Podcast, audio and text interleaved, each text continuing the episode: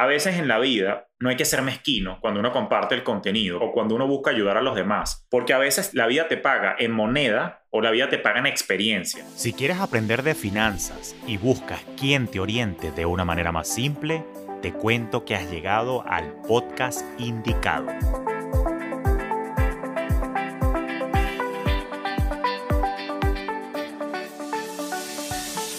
Te habla Julio Cañas y esto es Finanzas Orgánicas, un espacio con recomendaciones y reflexiones para procurar tu bienestar financiero, donde también exploraremos tendencias para impulsar tu crecimiento. Te doy la bienvenida a un nuevo episodio de Finanzas Orgánicas. Yo ya estoy muy bien acompañado porque nada más y nada menos que tengo aquí a mi cliente, amigo, mentor, compañero educativo y hermano en armas en el mundo del emprendimiento, mi querido Carlos Maiz quien es asesor de marcas y negocios, autor de un libro con un título súper interesante que me encanta, dice Deja tu trabajo, y director, por supuesto, de la agencia Impulse Strategy, quien debo decir que elegantemente y eficientemente desde el año pasado me ha estado ayudando a impulsar mi voz, Carlos, cosa por la que te estoy eternamente agradecido, y además también podcaster, lleva su podcast y así lo hizo, en el que en algún momento también del año pasado estuve compartiendo con él. Así que Carlos, bienvenido finalmente, chicos, Finanzas Orgánicas. Gracias, vale, ya yo tenía esta invitación, la estaba esperando desde hace tiempo, pero bueno, entre agenda y agenda, eh, para mí es un placer estar ahí con esa comunidad tan chévere que, que tú tienes y que además siempre estamos como interactuando entre tu comunidad y mi comunidad, ¿no? Porque lo bueno de que tú hables de finanzas y que yo hable de la parte de marca, de negocio y emprendimiento es que al fin y al cabo se complementan, ¿no? Entonces, creo que a la gente eso le, parece chévere porque siempre van a necesitar de las dos áreas, ¿no? Y bueno, gracias por esa introducción y más bien el orgullo es para nosotros de, de poder tenerte a ti como esos especialistas que yo siempre, como yo digo, mando seguro a cualquier entrevista, a cualquier medio de comunicación porque dan la talla.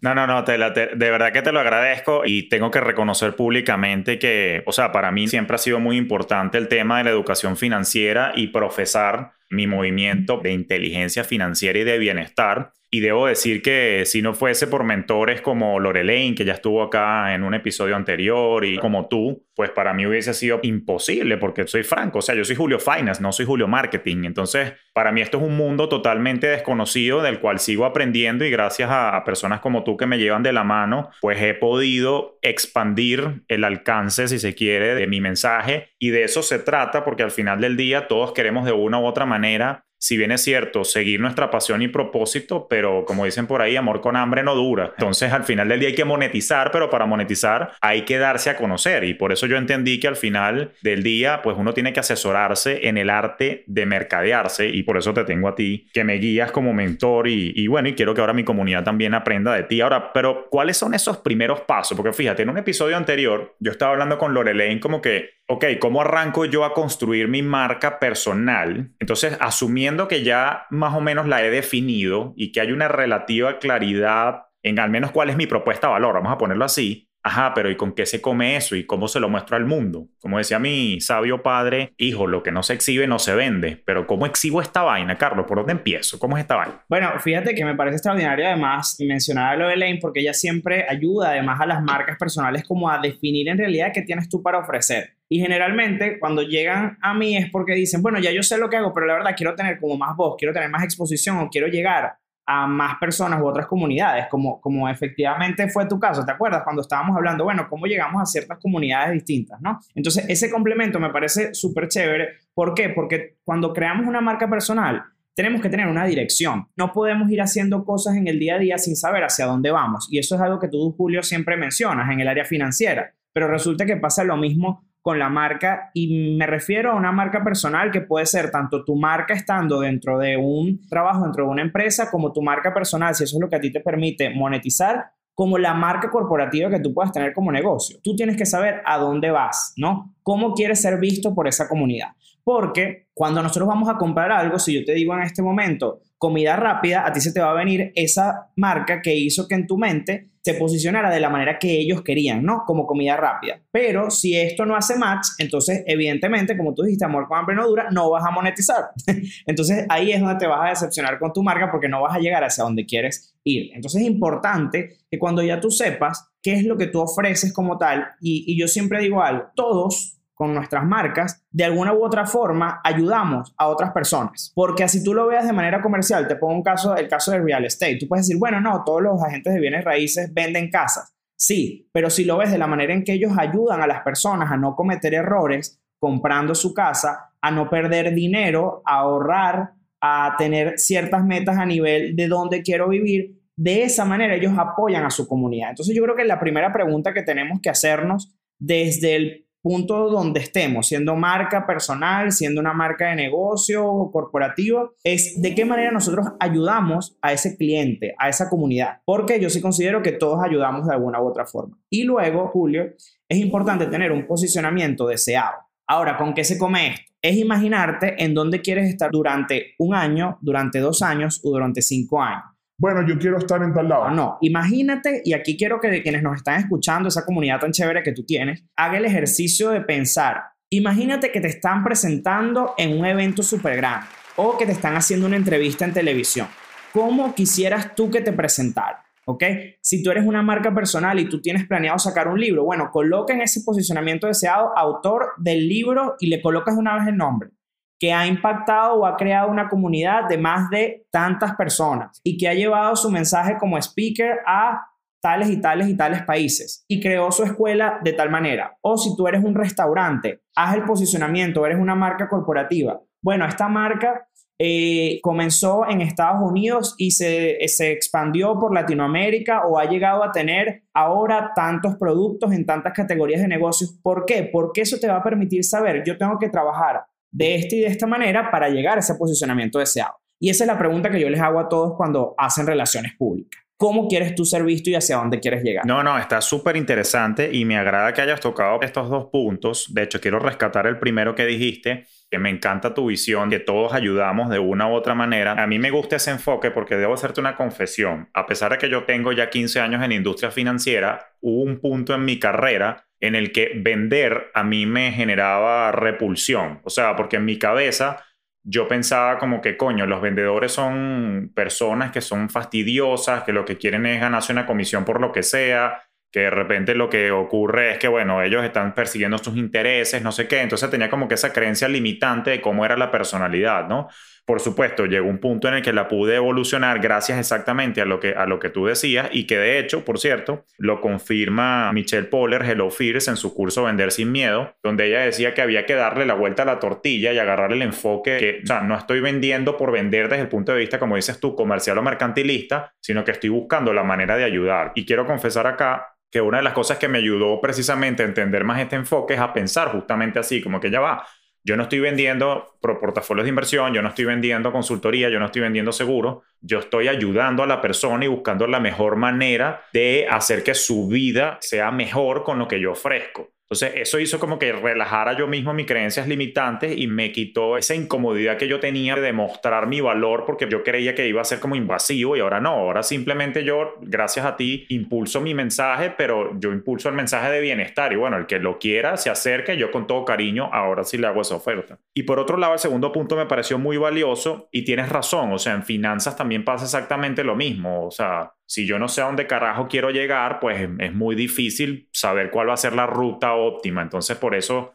siempre hemos dicho, y yo sé que tú también eres de esa creencia, que fallar en planificar es planificar para fallar. Entonces, al final del día, sí hay que dibujar. De hecho, me hiciste recordar me gustó más, para serte franco, como lo explicaste tú, porque hay un ejercicio muy horrible por ahí que dicen escribe tu obituario. Y es que cómo quieres ser recordado el, el día que te entierren, ¿no? Pero eso me parece muy nefasto. Tenemos gente exitosa triunfando, por muy trillado que sea, gente muerta, gato. No, totalmente. Eso me, me pareció muy nefasto. Me gusta más como lo pintas tú. Pero sí, eso me encanta porque y nos vamos un poquito a la parte neurocientífica del cerebro, eso ayuda, creo yo, también no solamente a tener una ruta clara de a dónde quieres llegar, sino también que te ayuda a hacer el ejercicio de visualización, donde tú tienes una conexión emocional con el punto en el que quieres llegar y creo que te sirve de motivación. Pero sí, sin duda, o sea, hay que hacer esa planificación. Ahora, ¿cuáles serían esos primeros pasos para empezar a planificar ese posicionamiento que quiero? O sea, entiendo que lo primero es es escribir esto que tú dices, pero ¿qué hago luego una vez que lo tengo escrito? Bueno, evidentemente ese posicionamiento deseado del cual hablamos debe tener aproximadamente como entre unas 5 o 7 partes, ¿no? No es que vamos a hacer algo tan extenso que sea inalcanzable. ¿ok? Tiene que ser también un poco realista. Ahora, ¿cuál es el primer paso para empezar a lograr cada una de esas cosas? Empezar desde lo micro, que puede ser el contenido que generamos en nuestras redes sociales. Y fíjate que yo ayer, Julio, tuve un live que luego quienes están escuchando lo pueden encontrar en mi perfil porque quedó en mi IGTV sobre relaciones públicas y yo les decía que muchas veces con los talentos de la agencia de Impulse hacíamos contenido para redes sociales y eso nos servía para mostrárselo a productores de televisión, etcétera, y de ahí yo les decía, este contenido funciona, ¿qué te parece? ¿no? Entonces, mostrarlo en nuestras redes sociales puede ser más bien ese termómetro de decir, la comunidad se identifica o no conmigo y hacia esto el posicionamiento que yo quiero. Porque si hay una realidad, es que ahora para cualquier cosa que nosotros hagamos, nos metemos en un perfil de redes sociales a ver qué hace esa persona. Entonces, otro ejercicio principal para comenzar, sabes que yo soy full práctico, así que si se van de aquí con miles de ejercicios, esa es la idea, ¿no? Que, que tengan tarea para hacer. La idea es que tú te metas en tu perfil o le preguntes a otra persona y métete mi perfil de Instagram, de LinkedIn, de Facebook, el, el que sea el principal tuyo que utilices. ¿Qué te transmite ese perfil? O sea, ¿a qué crees tú si yo te pregunto que me dedico? ¿Eso coincide con lo que tú quieres transmitir? Porque muchas veces pasa, he visto gente talentosísima que cuando te metes en el perfil, por complacer algunas cosas, no está transmitiendo específicamente el talento que tiene o la manera en que apoya a su comunidad. Y tú tienes que mostrar eso para luego poder trasladarlo a la venta. Es decir, que la gente vea y diga, bueno, yo me meto en el perfil de Julio y yo sé que él ayuda a las personas a organizar sus finanzas, ¿ok? Entonces ya yo quiero decir, bueno, yo quiero que Julio me ayude a mí. ¿Qué hago? ¿Cómo le compro? ¿Vende a través de asesorías, de cursos, de mentorías? ¿Cómo lo hace? ¿No? Entonces, para hacer ese paso, primero tenemos que mostrarle a través de contenido cómo le somos útil nosotros a nuestra propia comunidad. Correcto. Sí, eso es importante. Yo creo que tienes toda la razón allí. Bueno, y como todo en la vida, el éxito está basado, entre otras cosas, en una buena comunicación. Pero hay veces que cuesta, te lo digo como un novato en este mundo, que cuesta como que tratar de sintetizar de alguna manera. Y ya que tú estás dando el ejemplo del Instagram, que tienes una cantidad de caracteres limitados, entonces como que cuesta buscar las palabras a veces para tratar de, en un corto periodo de tiempo, que la gente entienda de buenas a primeras qué estás haciendo. A ver, yo mismo pasé por esa evolución. Al principio como que yo no sabía comunicar exactamente hasta que, bueno, empecé a conseguir las palabras y hoy por hoy, tal cual, bueno, fíjate, bueno, tú obviamente tú lo tienes claro porque me ayudas a impulsar el mensaje, pero ese es mi valor, o sea, tratar de, de impulsar el orden de las finanzas, impulsar también el crecimiento de las personas con inteligencia financiera, pero ese eslogan o ese tagline debo ser franco, me habrá tomado por lo menos 18 meses pulirlo, hasta dos años, para que el mensaje vaya llegando. Pero sí, hay que tener entonces esa claridad. Ah, una pregunta, ¿no? También, tú sabes que yo me meto en mi papel de periodista, entonces nadie me saca de ahí tampoco. Venga. ¿Cómo cambió también tu perfil y tu manera de generar engagement con tu comunidad cuando empezaste a hablar primero de la necesidad que tienen tus clientes y no de una con tu contenido. Y eso es un error que cometemos mucho porque sabemos, como yo digo, sabemos lo que sabemos, pero tenemos que hablar primero de la necesidad para poder tener ese, capturar a esa persona. Tú lo comenzaste a hacer desde un momento, porque yo, yo me acuerdo que cuando a veces teníamos sesiones, decíamos, bueno, pero ¿qué está pasando por la mente de esa persona que te va a leer y que te está escuchando? Y cuando tomas primero esa necesidad y comienzas a hablar y luego hablas de cómo tú le puedes ayudar, es ahí donde decimos, bueno, la gente primero le estoy hablando de, su necesidad, de su problema, y luego le digo cómo puedo ayudarlo a través de herramientas. Entonces creo que ahí está la clave de cómo mostrar hacia dónde queremos estar y cómo queremos transformar nuestra marca. Sí, y eso que dices es muy importante porque esto lo aprendí de ti. Se trata de crear awareness, es tratando de ser empático con la situación que está pasando tu audiencia ideal. Eso es otro punto después que quiero que me comentes un poco de cómo definir tu audiencia ideal, porque lo voy a dejar para una pregunta más adelantito, pero ahorita es eso, o sea, no salir de una a ofrecer, digamos, las soluciones y productos y servicios, sino que ya va, primero trata de engancharme con que yo esté consciente de esa situación que tú estás explicando para que la gente diga, oye, sí, me identifico con esa cosa que está describiendo Carlos o lo que está describiendo Julio en su contenido y eventualmente eso despierta la curiosidad como que, bueno, ok, es chévere, pero ahora dame la solución y bueno, ahí pasas a la segunda fase. Pero si yo pasé, cometí ese error al inicio, donde nada más quería ya hablar de las soluciones, pero la gente no entendía exactamente cómo encajaba eso. Entonces, yo creo que eso fue una frase que leí hace poco, lamento no recordar quién la dijo, pero era algo así como que un problema bien definido ya es 80% de la batalla ganada. Entonces, de eso se trata también para también tener claridad, porque yo creo que, y te lo digo como consumidor de contenido, a veces uno como usuario, como ciudadano de a pie, uno mismo no tiene claro cuáles son los peos que uno tiene. O sea, lo sientes, pero como que cuando ese profesional, por ejemplo, en caso me pasó contigo, cuando tú definiste con claridad qué es exactamente los obstáculos en tu contenido, digo, ¿no? Que, ¿Cuáles eran exactamente los obstáculos que yo podía estar pasando como marca emergente que quería impulsar su voz y su contenido? Entonces yo de una vez conecté de una contigo y dije, coño, sí, este pana sabe, o sea, este pana me entiende. Y cuando me siento entendido, pues no pasó lo que pasó, pues coño, Carlos, ayúdame. Entonces eso es súper, súper importante, sin duda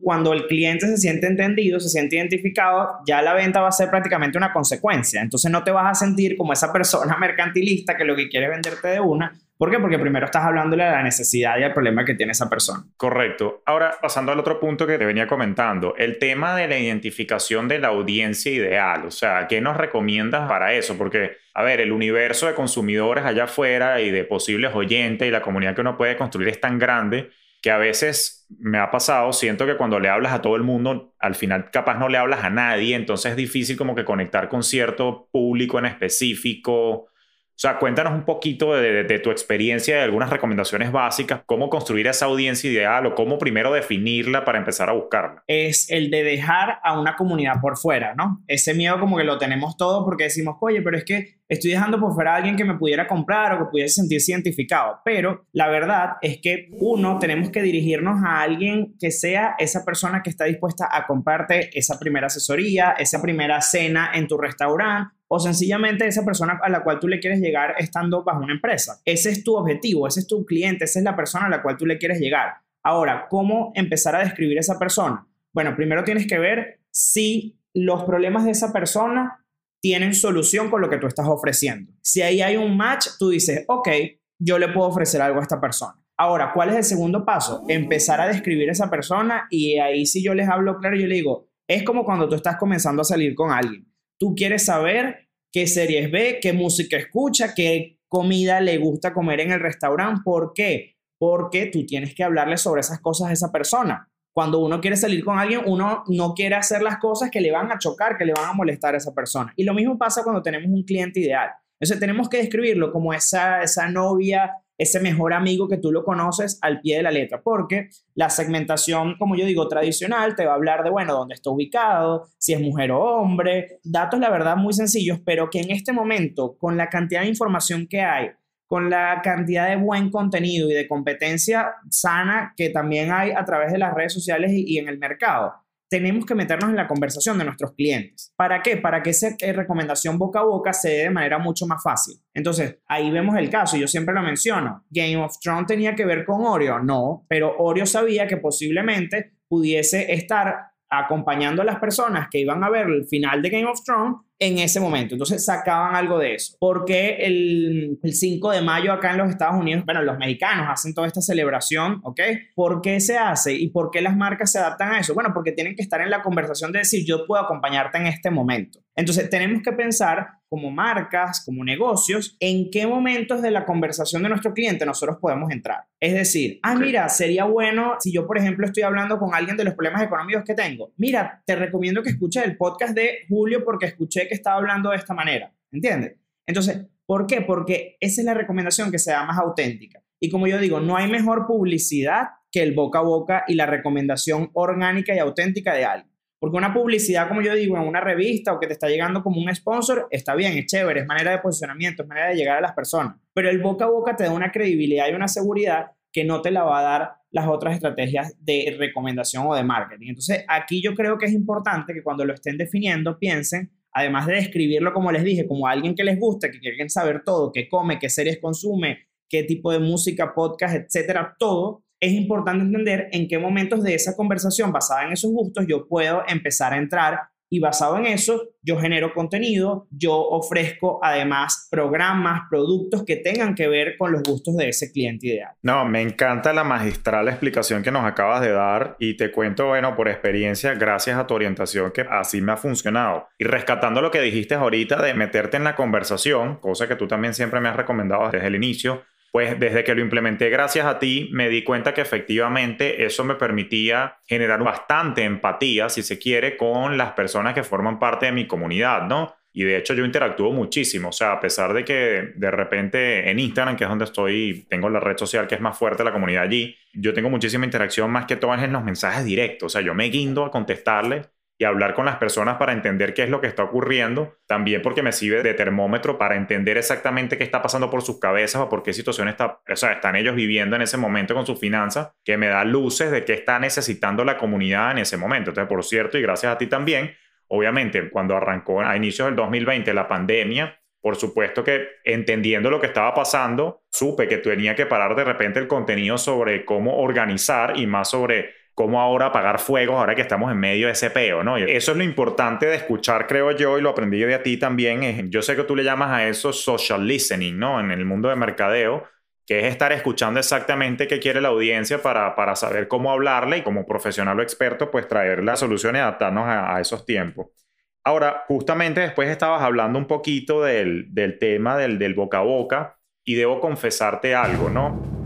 Ratifico y confirmo lo que dijiste, que sin duda el boca a boca es la mejor manera de publicidad. Sin embargo, para las personas que somos ansiosas y atorados, porque así soy yo, coño, hay días que uno dice, estoy loco y afanado porque cada día más gente, coño, escucha mis vainas y tenemos la tendencia en ocasiones a tratar de, volvernos locos por tener más followers, etcétera, etcétera. Pero ¿cómo consigo ese balance o esa paz entre crecer, como dices tú, de manera orgánica versus de repente publicidad. Y aquí ya empezamos entonces en esta segunda fase del episodio de hoy a hablar precisamente de estrategias para impulsar mi voz e impulsar mi marca. O sea, ¿cómo consigo ese balance inicial? ¿Qué nos dices al respecto? Bueno, primero es entender que la frase de yo prefiero calidad antes que cantidad tiene que ser una premisa cuando estás comenzando. Porque cualquiera te pudiera decir, compra seguidores o mira, haz cualquier tipo de cosa para que te vengan una cantidad de followers que te van a dar un alcance. Ajá, te van a dar un alcance. Pero ahora yo te pregunto,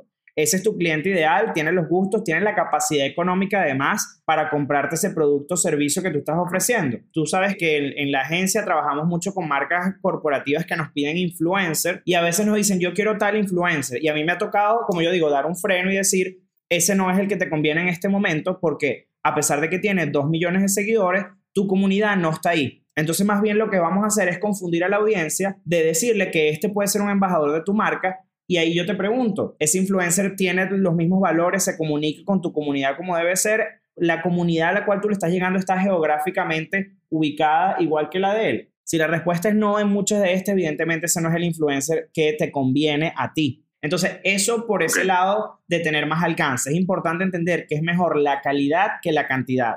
Ahora, todos queremos más alcance, todos queremos más seguidores y eso es totalmente válido, pero es aquí donde yo les digo que tenemos que integrar las distintas plataformas o las distintas maneras de hacer mercadeo y las alianzas son claves para el crecimiento. Y si algo nos ha demostrado este año es que sin esas alianzas posiblemente cómo hubiésemos sobrevivido durante todo este año, ¿no? Teniendo distanciamiento social y además manteniéndonos a través solo de redes sociales y de plataformas digitales. Entonces, las alianzas son claves y hay un ejercicio que yo siempre hago, Julio, y es que tus clientes los tienen otras marcas que no necesariamente son tu competencia. ¿Qué te quiero decir con esto? Posiblemente mis clientes están algunos en tu comunidad y podemos estar haciendo este ejercicio ahora y te caerán capaz algunos clientes de mi comunidad y otros a ti. Y lo mismo pasa con cualquier marca. Una marca, por ejemplo, de trajes de baño, tiene sus clientes capaz en alguna estética y ellos pueden hacer una alianza. Entonces, si tú quieres crecer de manera orgánica, piensa primero qué otras marcas que no son tu competencia tienen tus clientes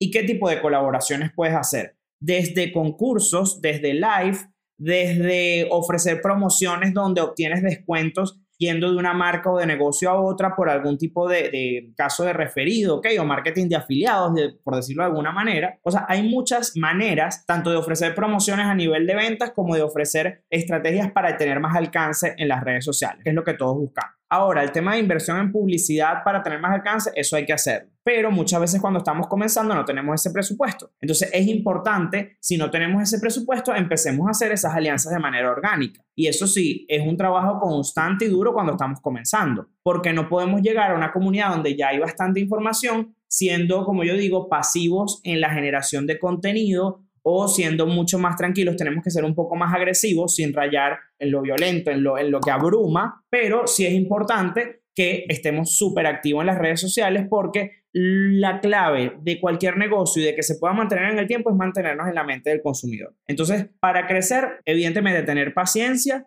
entender que la calidad es mejor que la cantidad, hacer alianzas para poder llegar a otras comunidades. Recordemos que la manera de crecer es llegar a más clientes o también aumentar nuestro promedio de compra y venta con los mismos clientes que ya tenemos. Entonces, eso ahí es fundamental entenderlo. Y por último, lo que te estaba comentando, o sea, generar ese contenido para poder llegar a más personas y ser constante en lo que estamos haciendo. No, totalmente cierto lo que dices y de hecho yo lo experimenté y extrapolando, por ejemplo, ese concepto que trabajo yo en finanzas de efecto compuesto, yo creo que aplica también cuando tú estás creciendo tu audiencia como negocio, como marca personal y, me pasó, por ejemplo, a mí me costó una bola llegar a 10.000 seguidores. Yo hasta, hasta esta fecha en la que estamos grabando este podcast, para ser franco, no he invertido en publicidad paga de mi mensaje, ¿no? Simplemente he llegado hasta aquí orgánico, pero de manera natural, de manera orgánica, me costó una bola llegar, por ejemplo, a 10.000 seguidores en Instagram. Pero interesante lo que dices tú, porque gracias al boca a boca, pasar de 10.000 a 20.000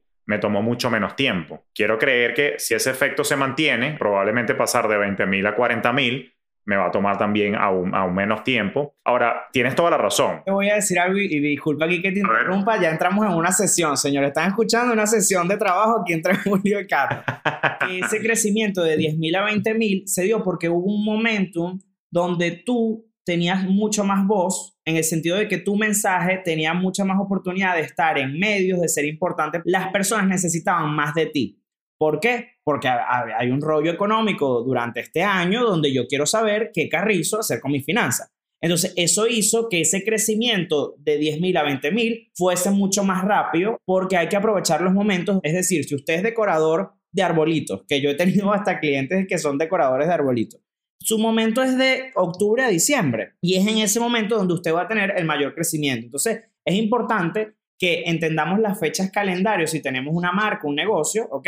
De dónde tenemos nosotros nuestros picos, eso también habla a nivel financiero, tú mismo lo sabes, pero también es importante hacer promociones, marketing y posicionamiento, pero ahora a veces los momentos vienen de manera inesperada. Caso COVID-19 este, este año, no nos esperábamos que capaz tú ibas a tener tanto impacto a nivel de esa palestra que ibas a tener en medios de comunicación, en exposición, porque tu mensaje era mucho más necesario en ese momento. Entonces, la clave ahí está en aprovechar esos momentos y no dejarlos pasar. Sí, no, totalmente. Y yo creo que una de las cosas que me sirvió allí también es no desesperarme y también tener consistencia, porque de repente si yo hubiese abandonado mi comunicación, si yo hubiese abandonado mi empuje por educar, probablemente yo no hubiese estado en el radar de las personas que me invitaron a hacer las colaboraciones y que me permitió que el mensaje llegase cada vez a más y más audiencia. Entonces, yo creo que si le agrego algo a lo que tú acabas de decir, es también tratar de tener consistencia y persistencia, porque uno nunca sabe cuándo aparece un evento random, además de la adecuada planificación cíclica durante el año, pero de repente pasa un, evento random en el que tu mensaje se hace aún más relevante allí y que es como, como cuando pisas el botón de óxido nitroso en un carro de estos todos tuneados, que empiezas a, no a acelerar la vaina y a, y a darle chola para adelante. Eso de verdad que es un fenómeno súper interesante. Pero sí, hablando de consistencia, hay otra curiosidad y es que quiero saber tu opinión sobre el tema de la coherencia al momento de tú comunicar tu mensaje.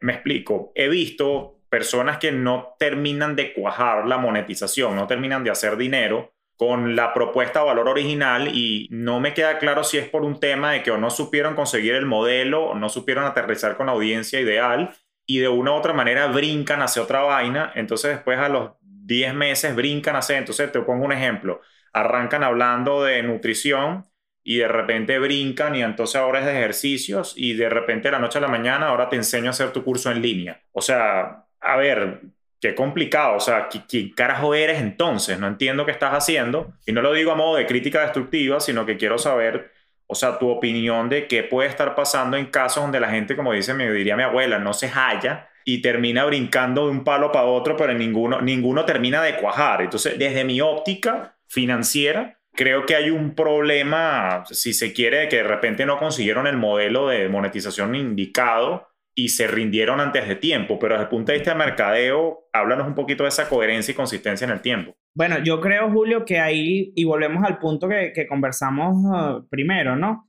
Que no tienen todavía claro y nunca definieron muy bien de qué manera ellos ayudaban o apoyaban a ese cliente ideal, ¿ok? Entonces ahí evidentemente falló algo interno en no saber cómo yo apoyo a esa comunidad o posiblemente esa comunidad no se sintió identificada porque capaz le estabas dirigiendo ese mensaje a una comunidad errada.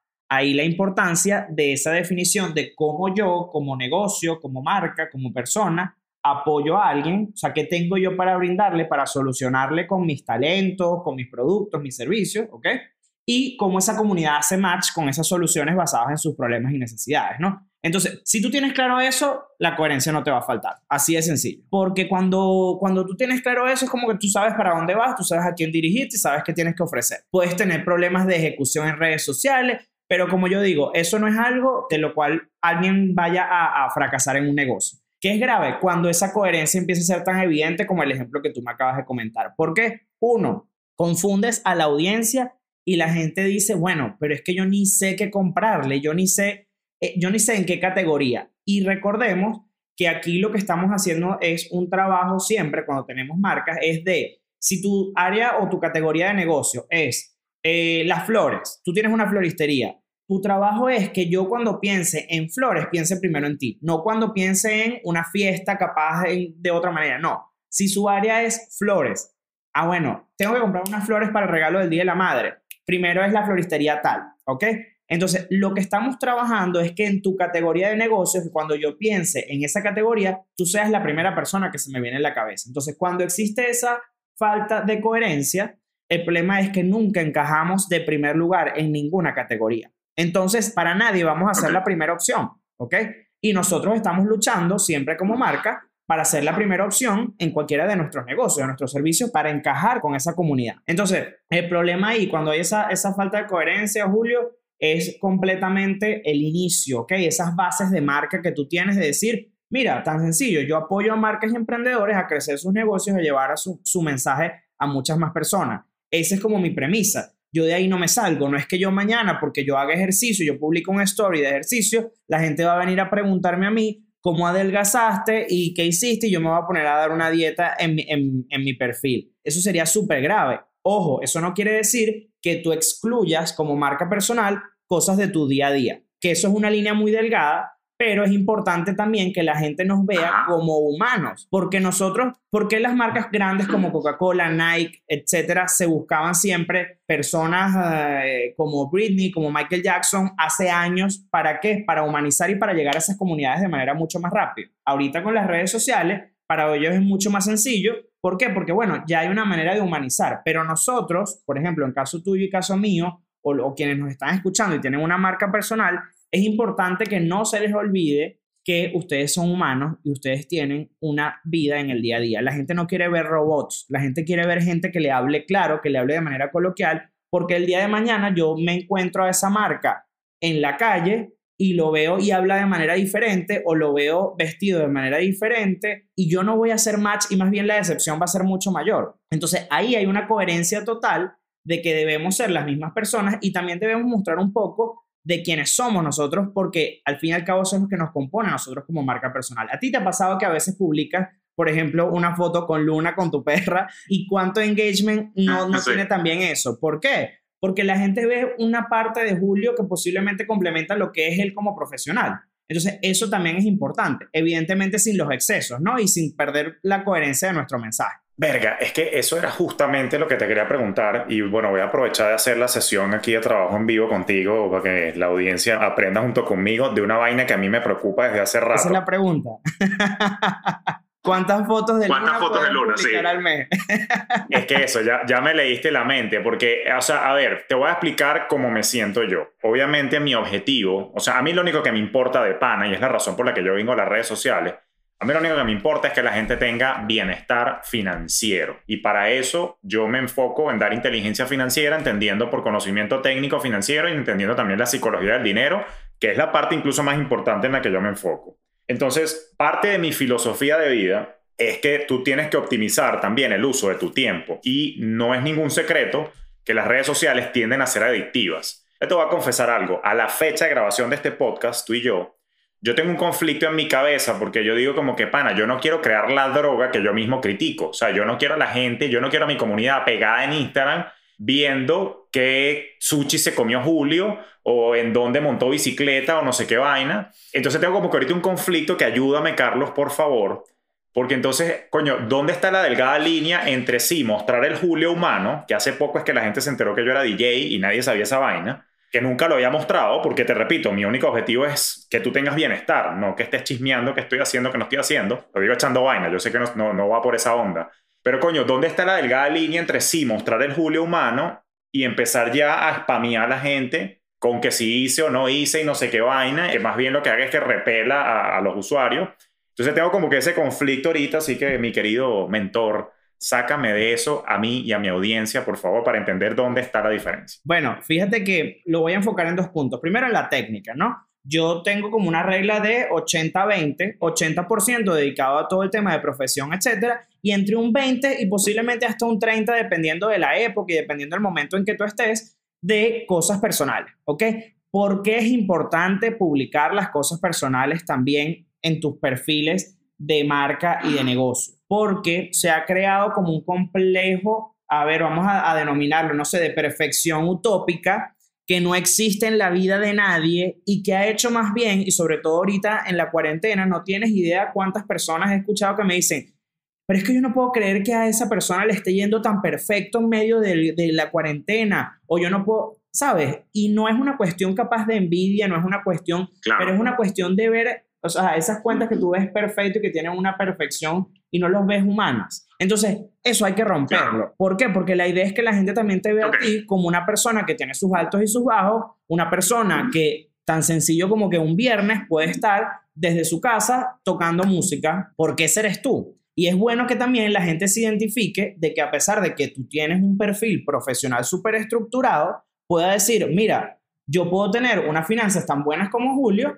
pero el fin de semana puedo eh, tomarme un trago de whisky y escuchar música o hacer el hobby que a mí me gusta. El mejor caso es, y a mí de verdad yo siempre la pongo como ejemplo, Sacha Fitness. Ella dice, mira, esta es mi vida y hoy estoy hinchada y hoy, por ejemplo, me tomé tres tragos porque estoy de vacaciones, señores. Entonces, tú te imaginas una Sacha Fitness que solo publicara la perfección de su cuerpo y las comidas exactas que ella... O sea, entonces creas un complejo de esa perfección utópica, que esto lo vamos a patentar para, para hacer luego algo, de algo que no existe, porque la verdad es que todos tenemos una vida personal con la cual tenemos altos y bajos. No es que tú mañana vas a estar hablando de tus dramas y de tus cosas, de, de- unas profundidades sentimentales que te provoquen a ti a través de tus redes sociales, pero ahí es donde aplica la regla del 80-20.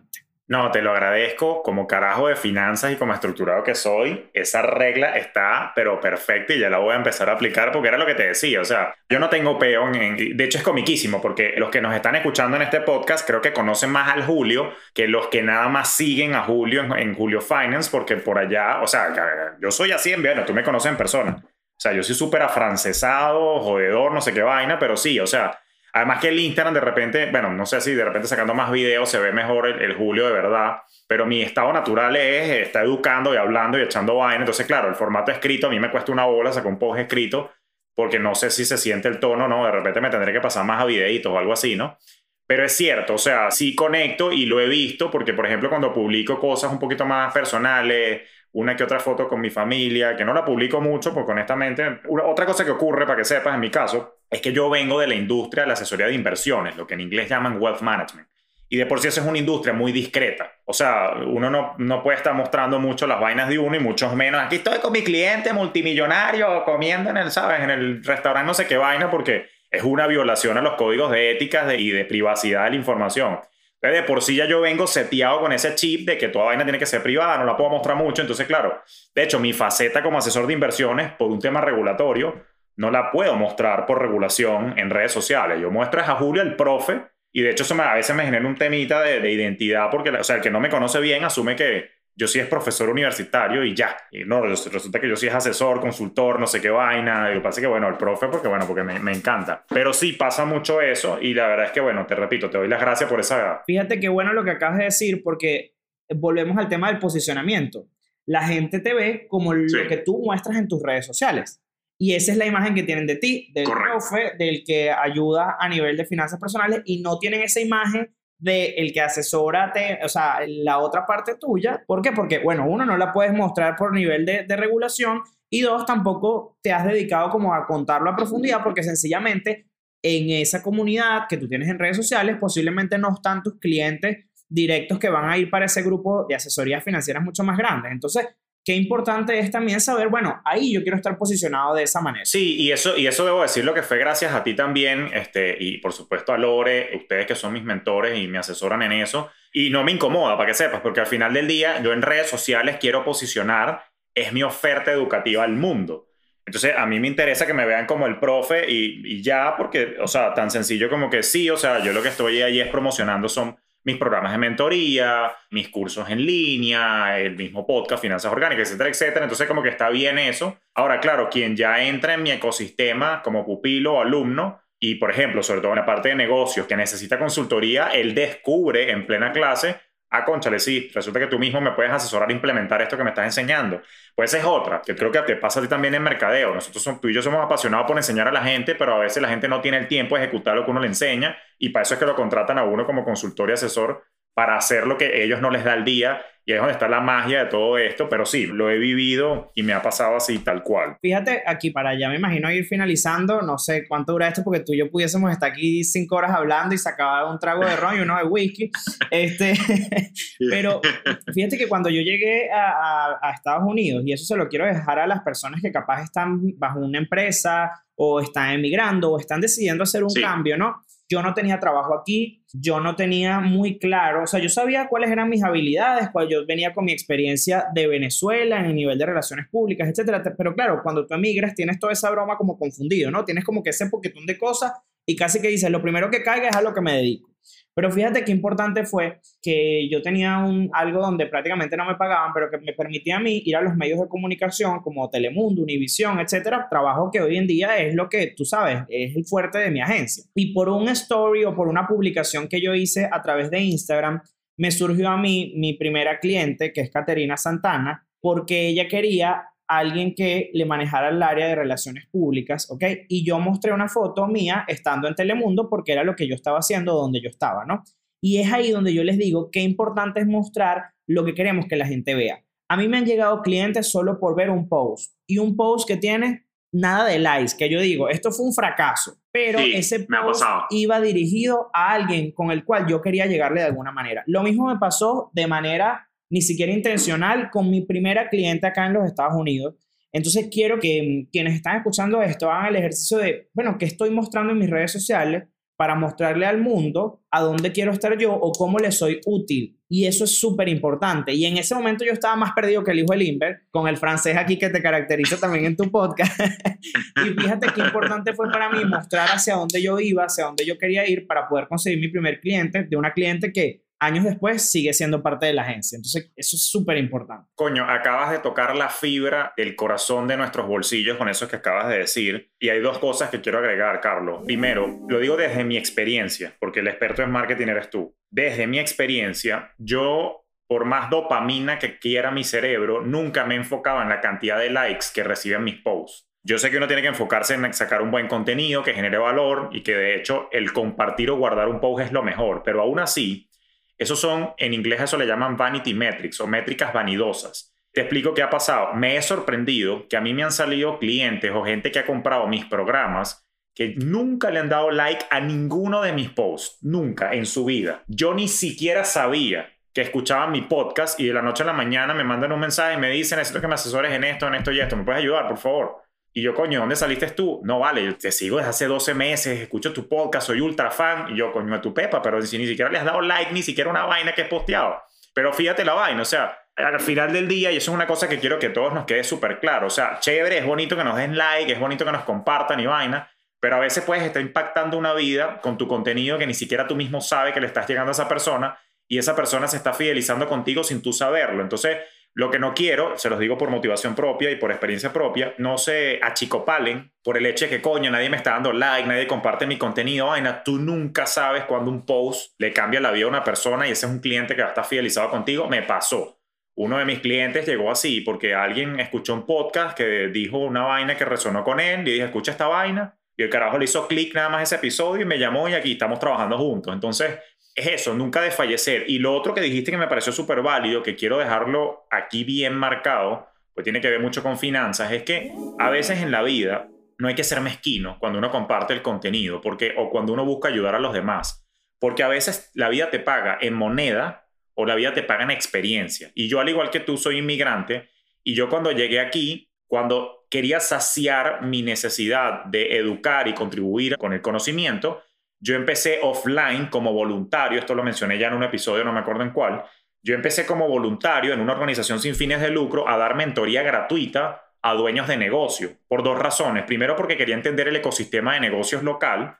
Este, y segundo, bueno, era una oportunidad de networking y darme a conocer. Ahí no me estaban pagando ni medio, brother. Yo fui voluntario de esa vaina por tres años y medio. Pero coño, no me pagaron en moneda, pero me pagó en experiencia que me permitió después a mí lanzar mi servicio de outsource CFO y de darle consultoría a los dueños de pequeños y medianos negocios aquí en Miami, porque acumulé una experiencia viendo los problemas, que es verdad, no gané plata, pero coño, gané la experiencia que me permitió después monetizar.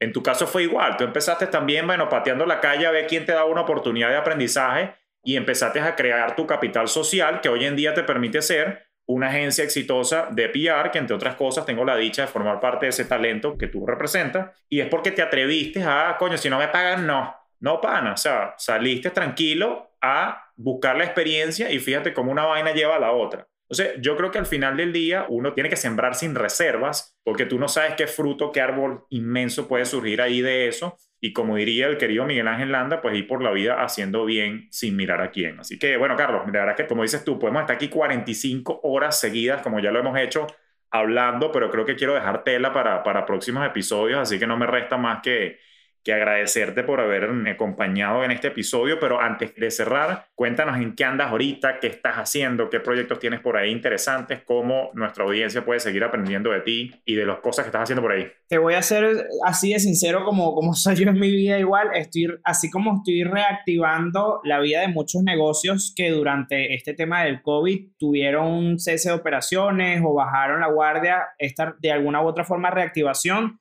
también viene con la reactivación para mí de, la agencia, que tuvo sus altos y sus bajos. Para nadie es un secreto que, bueno, yo creo que nada más el negocio de la salud pudiera decir que tuvo sus picos altos durante esta época. Entonces, bueno, estoy en eso, la verdad estoy bastante dedicado a eso. Mis asesorías siguen activos. Pronto voy a sacar igual el curso online que tengo como meses sacando que lo he hecho en vivo, pero no lo he terminado de sacar ya, ya online. Pero bueno, lo más importante es que si quieren contenido y si tienen dudas sobre cómo posicionar, cómo llegar a más personas y cómo llevar esa marca al siguiente nivel, que es lo que yo siempre les comento. Llega un momento que uno tiene ya un piso, hay que seguir adelante y pensar en crecimiento. Ahí estoy activo siempre en mis redes sociales, arroba Carlos Mais. Tengo ahora un canal de Telegram donde respondo dudas ciertos días a la semana. Está mi podcast, así que bueno, ahí, ahí siempre estamos activos para todos. Y yo si pudiera dejar un mensaje es que siempre cuando estamos haciendo algo, cuando estamos publicando algo, estamos llevando un mensaje Piensa si ese mensaje que está llevando lo que estás haciendo hoy es el que tú realmente quieres dejar en la gente o en la comunidad. No, buenísimo, Carlos. Y es así. Así que bueno, paciencia, persistencia, consistencia y coherencia, creo que son los ingredientes que Carlos me ha enseñado